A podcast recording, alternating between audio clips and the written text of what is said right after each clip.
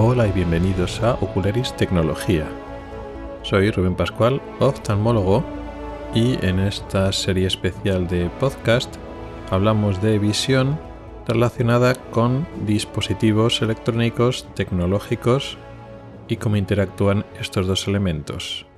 En esta descripción que estoy haciendo del dispositivo de realidad virtual y aumentada y mixta de Apple que nos va a sacar en los próximos meses, el Apple Vision Pro, y que de paso lo que vamos describiendo en esta serie lo podremos ir aplicando a sucesivos dispositivos que van a salir para hacer la competencia del de Apple, pues como digo en esta descripción, este análisis que vamos haciendo de los diferentes aspectos, vamos desgranando temas interesantes que no salen en los medios, en los podcasts, en los blogs, en las redes sociales de medios generalistas o analistas tecnológicos, ingenieros eh, informáticos, desarrolladores, que son los que están principalmente hablando de las bondades y los problemas de este producto.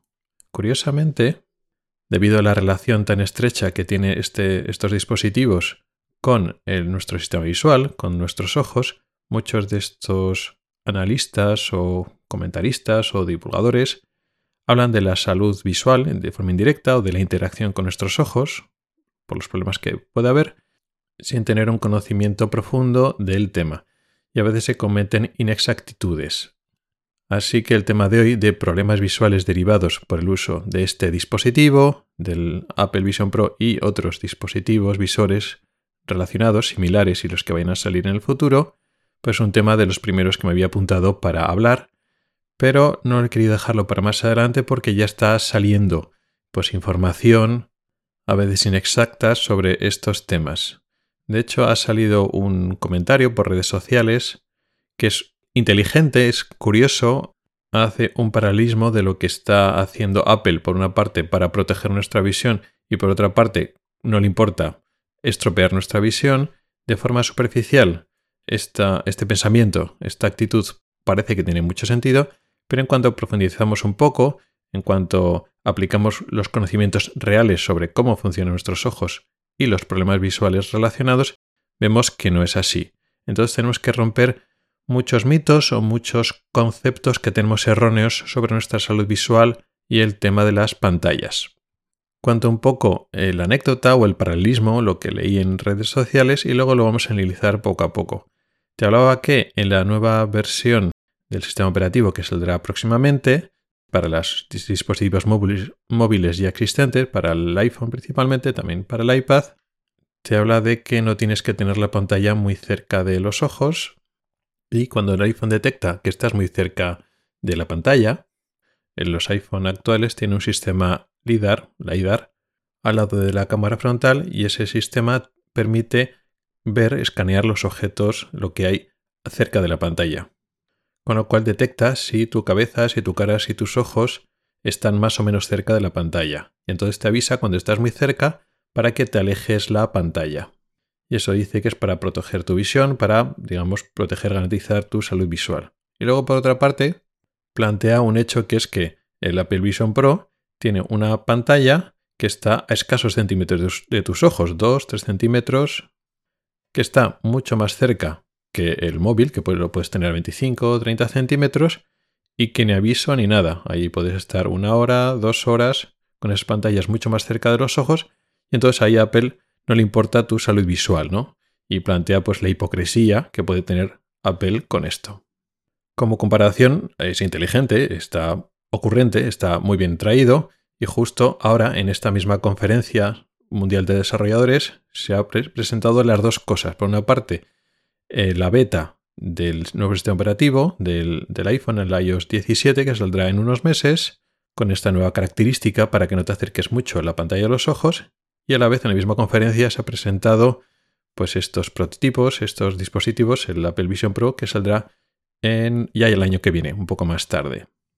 Y parece que es un sinsentido. Pero vamos a analizarlo en profundidad y veremos que no, que esto es totalmente erróneo. Luego en los comentarios de esta comparación que he visto en redes sociales te hablaba de la radiación a los ojos, una pantalla tan cerca del ojo, la radiación y lo mala que es para los ojos. Así que conviene que expliquemos este tema. Ya lo he hablado otras veces en el podcast principal, el de Ocularis normal, el efecto de las pantallas en los ojos, también hablando de la luz azul.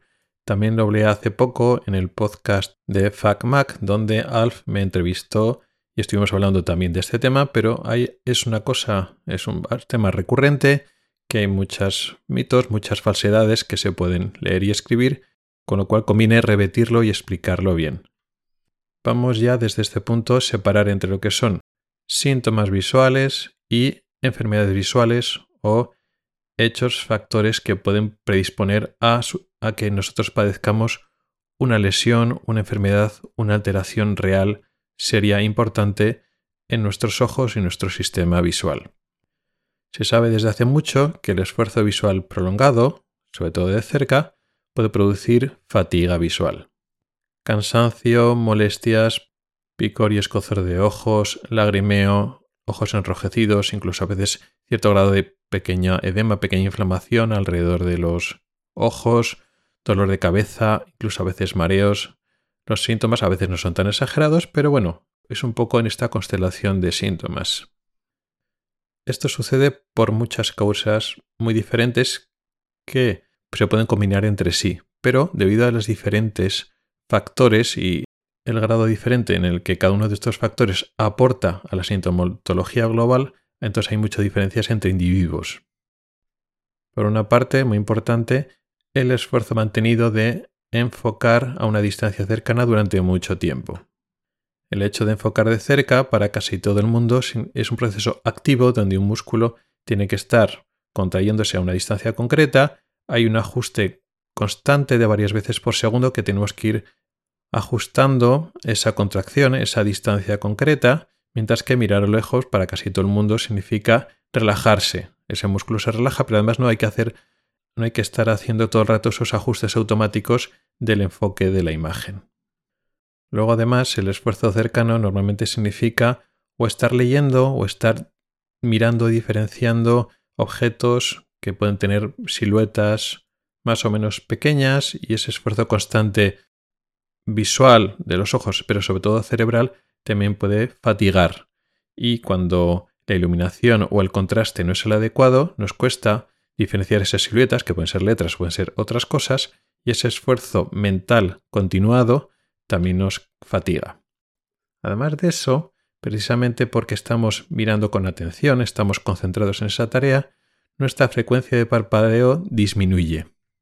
Como estamos dando importancia y preferencia a la información visual, cuando estamos parpadeando se interrumpe durante unos instantes la información visual y eso dificulta esas tareas de concentración con lo cual parpadeamos menos. Cuando ese esfuerzo visual no es momentáneo sino mantenido, estamos mucho tiempo, horas, concentrados, se produce más sequedad ocular. No suele ser nada especialmente importante, grave en cuanto a lesiones, pero puede hacer que aparezca síntomas debido a esta sequedad visual. Nuevamente, depende mucho, hay mucha variabilidad individual, o sea, de persona a persona varía mucho. Si tenemos ya un ojo ya seco de base, lógicamente tendremos más síntomas que otras personas que no tienen tanto problema en, nuestra, en la película lagrimal. Luego se pueden añadir factores posturales, pues porque estamos nuevamente en una posición fija, no es una posición móvil donde no estamos viendo, con lo cual posiciones de cuello o de espalda pueden contribuir a estos síntomas que lo atribuimos a la visión, pero bueno, son síntomas de fatiga que pueden ser más o menos generalizados. Esto se conoce desde hace mucho tiempo. Y muy importante, vamos a fijarnos que he estado hablando de esfuerzo de cerca mantenido. No estoy hablando de pantallas, estoy hablando de que una persona que esté leyendo un libro o estudiando unos apuntes durante horas va a tener estos síntomas visuales. ¿Qué pasa si en vez de estar hablando de estar leyendo libro o unas hojas, unos apuntes, estamos hablando de que estamos lo mismo de cerca durante horas, un esfuerzo mantenido de cerca, pero con una pantalla de visualización. La pantalla del ordenador, o de un móvil, o de una tablet, o luego después también podemos aplicarlo a las pantallas de un visor de realidad virtual o aumentada. ¿Cuáles son las diferencias? ¿Cuál es el factor de empeoramiento o de mayor gravedad por el hecho de que son pantallas que están radiando directamente a nuestros ojos? qué factores implican que haya más síntomas visuales, cómo nos afecta perniciosamente o peor a nuestros ojos. Bueno, pues la diferencia es casi ninguna. O sea, las fatigas visual y los síntomas que nos van a producir el hecho diferencial de que estamos trabajando con pantallas en vez de con pues, un libro o una hoja es casi ninguna. O sea que los factores que nos producen esos síntomas visuales o generales de fatiga visual y lo que he estado explicando antes de dolor de cabeza, cansancio, ojos irritados, se deben a los mismos factores que he explicado antes. El hecho de estar enfocando constantemente a la misma distancia, a escasos centímetros de nuestros, de nuestros ojos, 20, 30 centímetros, 40 centímetros, de forma continuada, nos cansa, estamos en una tarea que nos absorbe la atención, parpadeamos menos, se nos secan mal los ojos, estamos concentrados en diferenciar objetos pequeños, letras o otros objetos pequeños, eso nos cansa, o sea, son los mismos factores. Como factor diferencial de escasa importancia y cada vez menos importancia actualmente, es que es una fuente de luz directa en vez de una fuente de luz indirecta. Cuando estamos leyendo una hoja de papel, un libro, la iluminación es indirecta, que es la iluminación natural a la cual están acostumbrados nuestros ojos. Hay una lámpara o una luz natural que ilumina el libro, la hoja, y entonces la luz rebotada indirecta llega a nuestros ojos. Con lo cual nuestro entorno visual, la escena visual que tenemos delante de nosotros, está iluminada de forma indirecta y más o menos homogénea. Y es una forma que nos causa menos fatiga que cuando estamos mirando una fuente de luz directa. Esto es más real, pues eso, hace unos años, porque entonces las pantallas lo que están haciendo es dándonos una luz directa que tiene más intensidad, una intensidad más marcada que la luz indirecta de nuestro entorno. Por ejemplo, si estamos delante de un monitor, sobre todo más de los monitores antiguos, por poner un ejemplo más extremo, los monitores de estos antiguos cabezones, los CRTs, los que eran ahí muy profundos, cuando estamos delante de un monitor de ese tipo, pues tiene una fuente de luz, es una fuente de luz directa que ocupa pues la mayor parte de nuestro campo visual central. Y alrededor tenemos luz indirecta, pues lo que nos llega de la iluminación de la habitación. Pues la pared, por ejemplo, que hay detrás del monitor que tenemos delante, que está iluminada de forma indirecta. La diferencia de, de iluminación eso nos causa más fatiga. Ahora mismo los monitores que hay actualmente tienen mucho más contraste sin necesidad de subir tanto la iluminación, con lo cual la cantidad de iluminación que necesitan los monitores y las pantallas en general es mucho menor, con lo cual la diferencia de la pantalla y el entorno, la diferencia que están produciendo por hacer luz directa contra luz indirecta, es menos. De hecho, y hablo por ejemplo de los tablets y los, y los pantallas de los móviles, tienen sensores de luz ambiental de tal forma que ajustan la intensidad de luz de la pantalla al ambiente, de tal forma que se autoajustan para que no sea una iluminación excesiva. Con lo cual, este mayor factor de fatiga visual que pueden producir las pantallas con respecto a leer un libro, pues se está eliminando, quizá no del todo, pero es mínimo. Sin embargo, muchas personas te dicen que cuando están con el ordenador, con la pantalla, se cansan más que cuando están con una hoja o con un libro. ¿Esto es cierto? Pues sí, claro que puede ser cierto. ¿Pero por qué? Por otros muchos factores, vamos a decir, indirecto. Mucha gente se puede estar estudiando, leyendo un libro, pues una o dos horas, pero las pantallas nos atraen más. Podemos estar muchas más horas, tanto estudiando como haciendo, trabajando, y luego cuando estamos descansando seguimos haciendo, pues, leyendo redes sociales o leyendo el periódico o navegando por Internet y usamos la misma pantalla de ordenador. El entorno digital es más interactivo, estamos todo el rato interactuando, dando clic, pasando páginas, haciendo, moviendo el scroll, y es una interacción mucho más cercana, mucho más de tiempo real, que cuando estamos pasando páginas con un libro. Esa interacción pues hace que parpadeemos menos, que estemos más atentos, etc. Requiere más nuestra atención. Es más fácil cuando estamos leyendo, pues eso, un libro o unos apuntes, pues sí, vamos leyendo a nuestro ritmo y luego pues parpadeamos, hacemos un poquito más de pausas, levantamos un poco la mirada, mientras que el ordenador nos atrae más la atención, con lo cual hacemos menos pausas. Muchas veces no somos conscientes de ellos. Y además hay otros temas de ergonomía. El tamaño de la letra de los libros está más o menos para una distancia adecuada. Si te pones las gafas adecuadas a distancia adecuada, pues la letra tiene un tamaño de letra normalmente adecuado para leer sin complicaciones, sin esforzarte mucho. ¿Qué pasa cuando estamos utilizando la pantalla del ordenador? Pues a veces estamos leyendo páginas web o estamos leyendo un documento con un PDF o un Word. Y el tamaño de letra para la distancia que tenemos la pantalla hace que el tamaño aparente que llega al ojo es más pequeño. Con lo cual, pues si estamos leyendo un PDF, por ejemplo, en la pantalla, nos canse más que lo estamos leyendo pues en una hoja. Si eso mismo lo imprimimos, pues nos resulta más cómodo simplemente por el tamaño aparente de las letras. El monitor lo tenemos unos centímetros más lejos o a veces el tamaño de la letra con el zoom, la amplificación es más pequeña o las dos cosas y sí, leerlo leemos. No, no, nos da la sensación de que nos falte aumentarlo porque lo leemos, pero nos cuesta más, hay un trabajo adicional y eso al final, leyendo mucho rato, nos cansa, con lo cual podemos decir, no, claro, es que me canso mucho más leyendo en la pantalla y claro que tiene razón, pero no es porque la pantalla sea mala o que sea malo la radiación de los ojos ni nada de eso. Son otras circunstancias que no nos estamos dando cuenta. Con lo cual ahora ya tenemos claro que los síntomas visuales de las pantallas de visualización son básicamente los mismos que cuando hacemos un esfuerzo de, cerca continuado y que el hecho de que sean pantallas aporta poco o nada. Y si nos cansamos más con las pantallas es porque el esfuerzo es más mantenido, más intenso, estamos haciendo otras actividades que nos cuestan más y motivos similares. Ahora vamos a la parte de enfermedades. Cuando estamos delante de un folio, de una hoja de papel, eso nos causa enfermedades. Nos puede causar los síntomas de irritación y fatiga, como hemos explicado ahora, pero eso no es peligroso para nuestros ojos, no vamos a producir enfermedades. Como mucho, pero es que no es que nos causen enfermedad, exacerba síntomas de ojo seco, pero no se nos va a estropear los ojos, no se nos va a quedar una sequedad crónica por eso, por el las actividades visuales. La sequedad crónica es una enfermedad que aparece por la edad, por factores hormonales y por una serie de enfermedades o factores que no depende de que leamos o no leamos utilizamos las pantallas, no.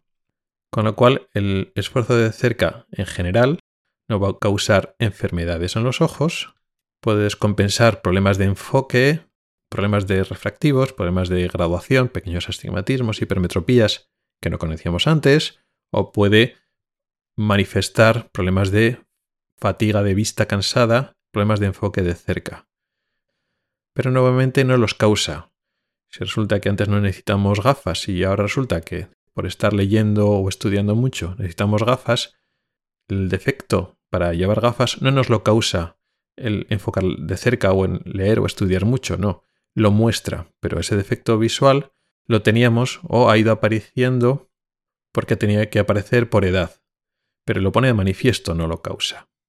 Con lo cual el esfuerzo de cerca como tal no está causando enfermedades. ¿Qué pasa si ahora estamos hablando del esfuerzo con las pantallas? ¿Causa enfermedades? Y esto es una cosa básica, muy importante. No, no causa enfermedades. El hecho de tener una pantalla delante nuestra, una pantalla de ordenador, aunque sea muy grande, o el móvil o la tablet, el hecho de que estemos, esté haciendo una radiación cerca de los ojos estamos hablando de 40, 50 centímetros, no va a causar enfermedades. La hoja de papel no nos está radiando, no es una fuente de radiación directa, porque es luz reflejada, luz artificial o natural reflejada, mientras que una pantalla sí es una fuente de luz directa. Pero eso no nos va a causar ninguna enfermedad. Esa radiación que entra en nuestros ojos no va a hacer lesiones en la córnea, ni en el cristalino, ni en la retina, ni en la mácula, ni en la fobia, en ningún sitio del ojo. ¿Por qué? Lo fundamental es que son radiaciones de baja energía. Y el hecho de que una pantalla sea una fuente de luz directa, una fuente de radiación directa, y una hoja de papel o un objeto que estamos mirando que no es una pantalla sea una fuente de iluminación indirecta, tiene poca importancia para lo que es la salud del ojo. Al final lo que llega al ojo son fotones, es decir, rayos de luz, energía electromagnética. Que esos fotones, antes de llegar al interior del ojo, hayan pasado de un sitio o por otro sitio es irrelevante. Lo importante es la energía que contiene esos fotones y la cantidad que nos está entrando. Por ejemplo, si estamos leyendo, pues, de una forma natural, una cosa que nos puede sonar como muy sana para los ojos, y en principio lo es. Estamos cogiendo con un libro y nos hemos ido a un parque, al monte, a una playa y estamos leyendo con la luz natural de los ojos. Hasta ahí todo muy bien. Nos está llegando luz indirecta de la luz natural, la luz del sol se refleja en el objeto, en este caso en el libro, en la hoja de papel, y nos llega a los ojos. Por supuesto, solo es una pequeña fracción de esa luz, de esa intensidad, la que llega a nuestros ojos. De tal forma que nosotros, si levantamos la mirada y miramos al sol o cerca del sol, automáticamente tenemos que cerrar los ojos porque es una luz muy intensa y el ojo se protege de ello.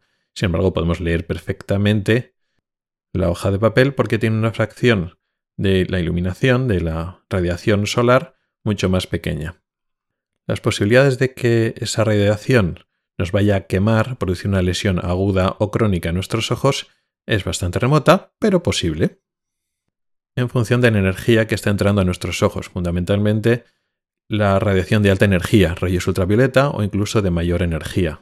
El Sol también tiene radiación rayos X, rayos cósmicos, pero vamos, sobre todo radiación ultravioleta y bueno, pues la fracción de la luz visible, cuando es de muy alta energía, de muy alta cantidad, pues también tiene energía que puede ser importante. Sin embargo, si tenemos una fuente de luz artificial, si estamos dentro de nuestra casa, un edificio, la oficina, la radiación artificial tiene muy poquita radiación de alta energía, los rayos que decías cósmicos, rayos X no están presentes en la iluminación artificial y la radiación ultravioleta está muy disminuida y en algunos casos es totalmente inexistente. Con lo cual las posibilidades de, con una iluminación artificial, si estamos leyendo el libro, pero dentro de un entorno cerrado, las posibilidades de dañar los ojos por una iluminación artificial son en principio inexistentes o casi inexistentes con iluminación normal en comparación con la luz solar. Con lo cual, si salimos a la, calle, a un entorno natural y estamos leyendo un libro, recibimos más energía y teóricamente más posibilidades de tener alguna lesión en los ojos que si estamos leyendo con luz artificial. ¿Eso quiere decir que es mejor en general leer con luz artificial? No. Especialmente en personas adolescentes y niños, es bueno que estén mucho más influenciados con la luz natural, porque aquí estamos todo el rato diciendo, cuanto más energía peor, es cierto que el riesgo de tener lesiones en los ojos aumentan cuando hay una más energía, y la mayor energía es la luz solar, pero para el ojo en crecimiento, esas tasas de energía solar, que son las naturales, son adecuadas para el crecimiento de los ojos, para el desarrollo de los ojos. Y en energía baja, que es más segura, como la iluminación artificial, efectivamente no va a producir lesiones agudas, pero para el desarrollo del ojo necesita luz de más energía, luz natural. Con lo cual nos tenemos que pasar al otro extremo. No estoy demonizando ni mucho menos la luz natural. Y está muy bien, por muchas razones, que hagamos actividades al aire libre y también para la vista. Pero hay que entender, con respecto al posibles lesiones o daños en los ojos, que la luz artificial no es peor que la natural, ni mucho menos. Y en casos concretos, sí que es el ojo está más protegido.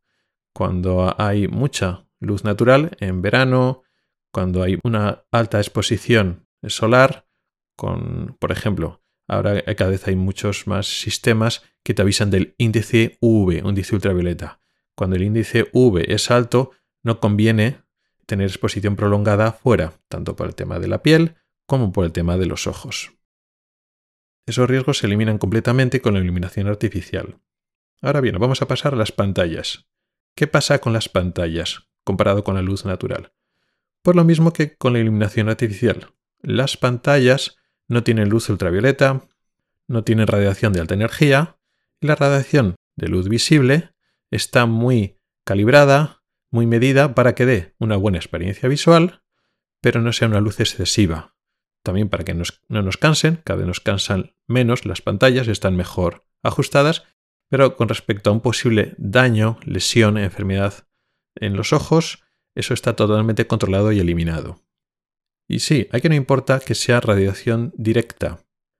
Al final la cantidad de energía que llega a los ojos con la iluminación solar, aunque sea indirecta, es mayor que la radiación directa de las pantallas. De igual que la pantalla sea muy grande, de igual que la pantalla ocupe una parte importante, muy grande de nuestro campo visual, a nivel estrictamente de lesiones, de posibilidad de tener enfermedades en los ojos, nos va a dañar.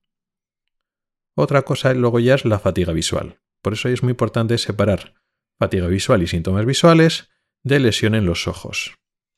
Evidentemente que a nivel de fatiga visual, si estamos haciendo esfuerzo con la pantalla, si nos tiramos 8 o 10 horas al día, vamos a acabar con más probabilidad con fatiga y síntomas visuales que si estamos una horita utilizando la pantalla y el resto del día estamos paseando por el campo en un medio natural. Por supuesto que en esa situación vamos a tener mucha menos fatiga visual. Pero a nivel de riesgo para los ojos, el hecho de estar fuera de casa tiene más riesgo, aunque muy bajo, por supuesto, y no es desaconsejable, pero a nivel de riesgo visual, si estamos 10 horas delante de la pantalla, los ojos no peligran en ese sentido, tendrá más síntomas y nos cansaremos, pero recibe mucha menos radiación y está mucho más medida y controlada que la luz natural.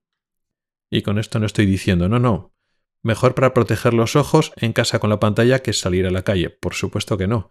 Pero nosotros conocemos, luego los oftalmólogos, nos llegan de vez en cuando, muy de vez en cuando, personas que tienen quemaduras solares en la retina, en la córnea, esas quemaduras solares siempre son por luz natural o por sistemas que causan radiaciones ultravioleta de forma extrema, sobre todo los soldadores. La quemadura del famosa quemadura ocular del soldador, que eso ya no es una iluminación artificial ni es una exposición a pantallas. Es un señor que está soldando y la soldadura causa mucha radiación ultravioleta y por lo que sea no se ha protegido adecuadamente y esa radiación ultravioleta llega a los ojos. Eso no va a suceder nunca con las pantallas. Entonces, si esto es así, esa nueva característica que va a tener el nuevo sistema operativo del iPhone, eso de que mide a la distancia donde está la cara y si está muy cerca te pide que lo alejes, ¿para qué lo hace? Bueno, este aviso tiene varios fundamentos, algunos más correctos que otros. Un motivo que es el que tiene razón es que si está la pantalla muy cerca de los ojos, aumenta el riesgo de fatiga visual. Lo mismo, no lesiones, pero fatiga visual. Como he dicho al principio, uno de los factores que producen fatiga visual es la distancia de enfoque. Cuanto más cerca está el objeto que queremos mirar, sea una hoja de papel, un libro o una pantalla, más se nos cansan los ojos. Y efectivamente la pantalla del ordenador suele estar un poco más lejos, igual a 40, 60 centímetros, a veces 80 centímetros, mientras que la pantalla del móvil está, pues eso, para que nosotros interactuemos tiene que estar a la altura de nuestro brazo, pero nuestro brazo doblado para que interactuemos con el móvil. Y a veces como la pantalla del móvil es bastante más pequeña que la de un ordenador o de una tablet, caben muchas cosas, hay muchas más letras, muchos más controles para interactuar, que son de tamaño más pequeño, con lo cual nos lo acercamos más para ver bien esos objetos. Pero cuanto más lo acercamos, más tenemos que enfocar de cerca, más tenemos que acomodar, que es un esfuerzo activo, que nos puede fatigar, con lo cual el que el móvil nos recuerde que nos lo alejemos a una distancia adecuada, pues disminuye nuestra fatiga visual. ¿Está previniendo enfermedades? No, pero es un aviso que parece conveniente. ¿Qué es lo que no hace que nos está vendiendo Apple y que no es cierto? ¿Previene la miopía en niños? Hoy en adolescentes, no. Sí que puede prevenir una cosa en niños y adolescentes y adultos jóvenes, una cosa que se llama falsa miopía, que no es la miopía de verdad, sino que es el hecho de que nosotros estemos enfocando objetos cercanos durante mucho tiempo, por ejemplo el uso de pantallas, puede producir en personas predispuestas lo que se llama exceso de acomodación o espasmo de acomodación, que también se llama pseudomiopía o falsa miopía, que da síntomas de miopía que son a veces difíciles de distinguir. Claro, para un médico, para un oftalmólogo, diferenciar de la falsa miopía de la miopía auténtica es muy importante, pero a nivel de población, pues igual no, no es tan importante o lo confunde las dos. Bueno, al final es como que te aumenta la miopía por forzar la vista mucho de cerca. Esto, hasta cierto punto, puede ser cierto a nivel superficial, aunque nosotros diferenciamos la miopía de verdad, no es por el espasmo de acomodación, por forzar mucho la vista de cerca no produce miopía, produce esa falsa miopía. Pero bueno, aunque lo llamemos de una manera o de otra, efectivamente el separar los ojos, separar la pantalla de nuestros ojos podría contribuir a que disminuya esa, esas posibilidades, esas tasas de falsa miopía, de espasmo de acomodación. En ese sentido, esa recomendación está bien hasta cierto punto porque volvemos a lo mismo. Alejarnos la pantalla unos centímetros más ayuda, pero lo importante es no abusar. O sea que en este sentido, para prevenir la fatiga visual o incluso estos problemas de enfoque, lo que he dicho del espasmo de acomodación, que se confunde con la miopía, más importante que es este aviso de distancia con el móvil es la característica que ya es más antigua, que es el tiempo de uso. Lo ideal sería limitar el tiempo de uso del móvil en general o de algunas aplicaciones. Porque si pensamos decir, bueno, como ya tengo el aviso de la distancia, mientras esté a una distancia segura, puedo utilizar el móvil todo el tiempo que quiera. Al final no. Si tú tienes predisposición a tener espasmos de acomodación, este problema de enfoque, si te alejas el móvil unos centímetros hasta que no te salta el aviso, pero te tiras ahí horas y horas, pues vas a tener el espasmo de acomodación igual. Con lo cual, la distancia al, móvil no es el factor más importante, o por lo menos el aumentar unos escasos centímetros hasta que ya no te salga el aviso no es el factor más importante, sino es el tiempo de uso constante sin relajar los ojos, sin enfocarlos de lejos, con lo cual a veces estamos perdiendo el foco a la parte más importante del problema. Pero bueno, en general lo podemos ver como una medida adecuada para quitarte la mala costumbre de acercarte demasiado a la pantalla, porque sí que es cierto que no por ser una pantalla no por ser una redacción, sino por estar enfocando durante un tiempo mantenido un objeto de forma muy cercana. Así que ese aviso está bien, no para prevenir enfermedades, pero sí como para prevenir síntomas visuales. Entonces aquí venimos un poco el enfrentamiento o esta diferencia de cómo tratamos el móvil como no te lo acercas mucho, vamos a implementar en el sistema operativo una serie de medidas, una serie de avisos para que no mantengas el móvil cerca de tu cara, cerca de tus ojos, y sin embargo, ahora sacamos un dispositivo, el Apple Vision Pro, que las pantallas están súper cerca del ojo. ¿Qué pasa aquí? Va a producir muchísima fatiga visual, incluso no producir espasmos de acomodación. La respuesta a esto es sí. Este nuevo visor de realidad virtual aumentada puede producir fatiga visual y síntomas visuales, pero con respecto a la distancia de la pantalla a los ojos, no no en mayor medida que un móvil o la pantalla de un ordenador. ¿Y eso por qué? Nuevamente, tenemos que abstraernos un poquito de lo que entendemos en la realidad o los conceptos que estamos hablando de distancia y centrarnos en los ojos. Lo mismo que antes hemos dicho, lo de luz directa o indirecta, esto es una consideración que hacemos nosotros, pero al ojo le da igual si la luz es directa o indirecta. Lo importante son los fotones que entran al ojo, la intensidad de, de dichos fotones y cómo está calibrada la imagen. Nos va a fatigar un monitor si tiene luz indirecta porque hay un contraste entre esa, pantalla que tiene más intensidad que la luz indirecta de alrededor. Si conseguimos que el monitor, que una pantalla esté bien calibrada y que no hay diferencia, el hecho de que sea luz indirecta o directa, al ojo le da igual, el ojo no entiende, son fotones que entran. Pues aquí es igual. La distancia real de donde esté la pantalla es lo mismo. Lo importante son los efectos que tiene la distancia real o aparente de un objeto que estamos enfocando. ¿Qué es lo que pasa cuando tenemos un objeto, un móvil, a 30, 25, 30 centímetros de los ojos? Pues que nuestros ojos tienen que enfocar a 30 centímetros y eso produce un esfuerzo mantenido de acomodación, que es ese enfoque de cerca, en este caso a 30 centímetros o 25 centímetros, y eso nos fatiga. Y también se produce un efecto que se llama convergencia. Como estamos mirando un objeto cercano, los ojos no se pueden quedar entre ellos situados de forma paralela o casi paralela como cuando estamos mirando a la lejanía, sino tenemos que acercarlos, tenemos que acercar los ejes visuales, los ejes visuales tienen que converger para enfocar ese objeto que tenemos a escasos centímetros de nuestros ojos de forma cercana. Entonces, tanto la acomodación, el enfoque de cerca de forma mantenida, como la convergencia, el hecho de que los ojos se tienen que acercar, los ejes visuales tienen que converger, acercarse los ojos hacia el, la raíz de la nariz, esto también puede fatigar incluso puede descompensar algunos problemas de motilidad ocular, algunos problemas de estrabismo. Tendríamos que pensar, si eso nos ocurre enfocando a un objeto a 25 30 centímetros, 35 centímetros, como puede ser una pantalla del móvil, Claro, una pantalla que está a 2 centímetros de los ojos, muchísimo peor para estas dos cosas. Pero no, porque el tamaño real o la distancia real de la pantalla está, pues eso, 2 centímetros, dos y medio de los ojos, 3 centímetros quizás, pero la distancia aparente que tiene que enfocar el ojo no es así. De hecho, para el ojo es imposible enfocar una pantalla que está tan cerca. ¿Qué es lo que se hace? Pues hay un sistema de lentes que está entre la pantalla y nuestros ojos que hace que no tengamos que enfocar a 2 centímetros. Ese sistema de lentes hace que la pantalla para el ojo es como si estuviera mucho más alejada, a una distancia.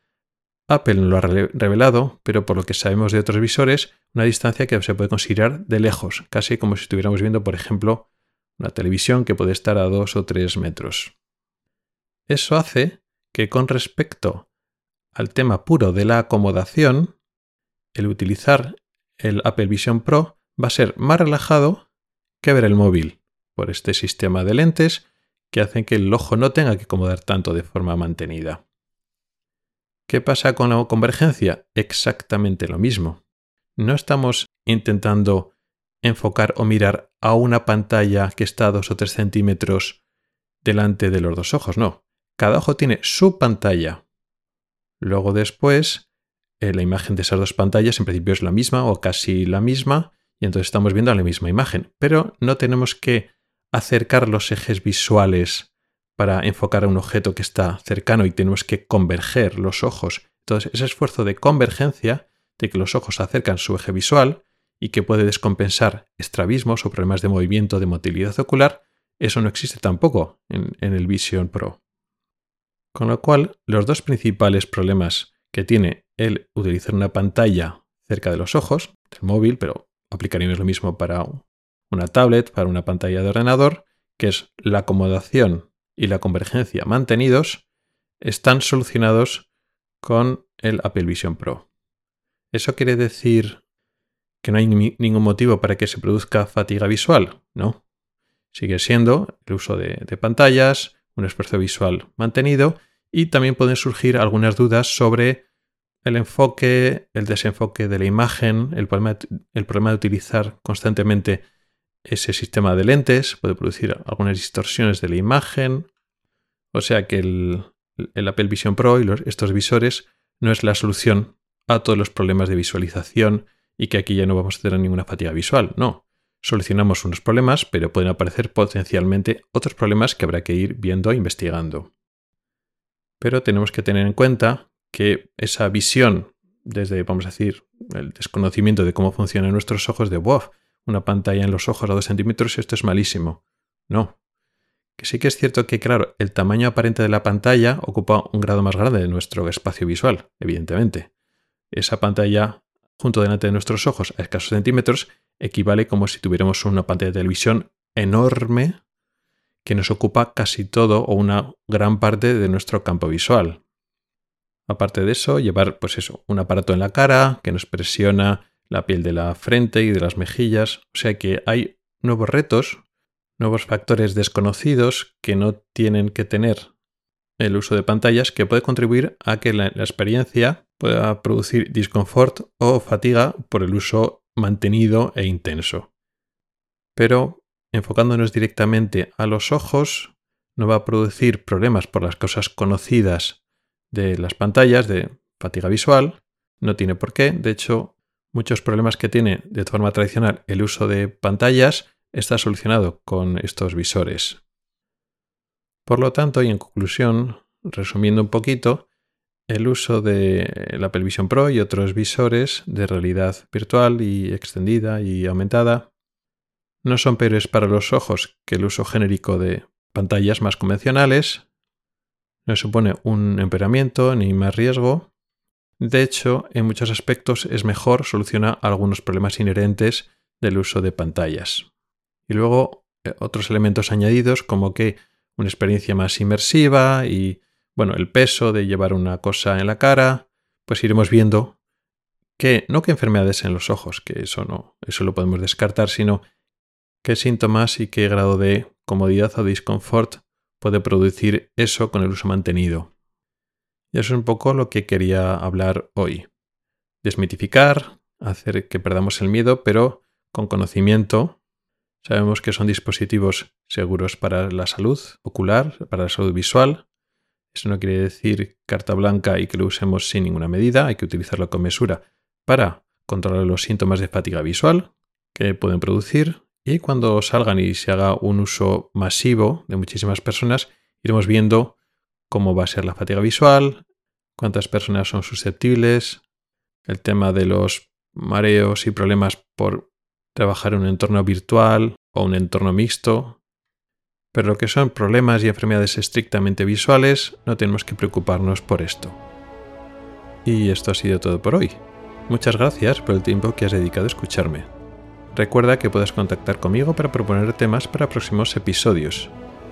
Puedes escribirme a través de mi correo electrónico que es ocularis.ocularis.es o bien a través de redes sociales como Telegram, Twitter, Facebook, Mastodon o LinkedIn. En las notas del programa están todas las formas para contactar conmigo y participar. Hasta el próximo episodio.